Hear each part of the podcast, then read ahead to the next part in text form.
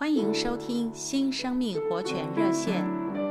今天邀请弟兄姊妹及朋友们来读提摩太后书四章八节。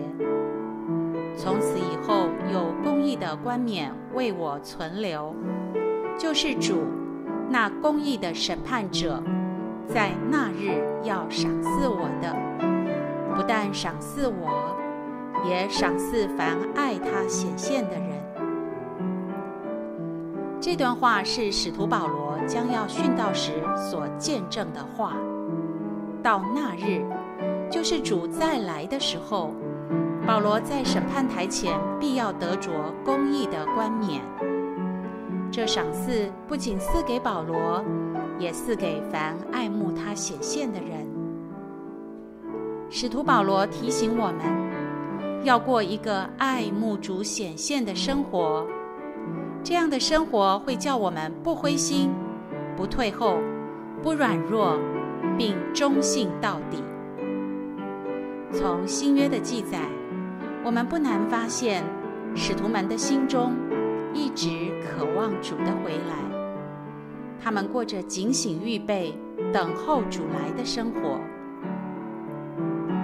圣经的末了，使徒约翰也宣告说。主耶稣啊，我愿你来。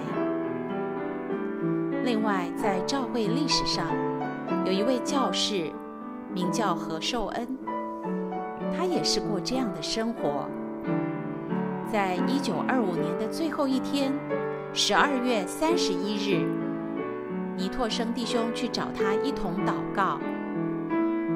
何寿恩教士祷告说：“主啊。”你真要让一九二五年过去吗？你真要等到一九二六年才再来吗？然而，在今年的最后一天，我还求你今天就来。亲爱的弟兄姊妹们，这是一个爱慕主显现之人的祷告。然而，马太福音二十四章给我们看见。主来的时候，要像贼一样，隐秘地临到那些爱他的人，把他们当作宝贝偷去。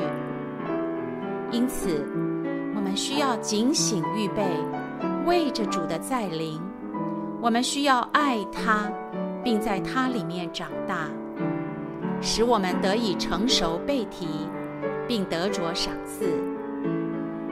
亲爱的弟兄姊妹们。只要我们一息尚存，只要我们还有今天，我们就当爱主，爱慕他的显现，热切等候主来。谢谢您的收听，我们明天再见。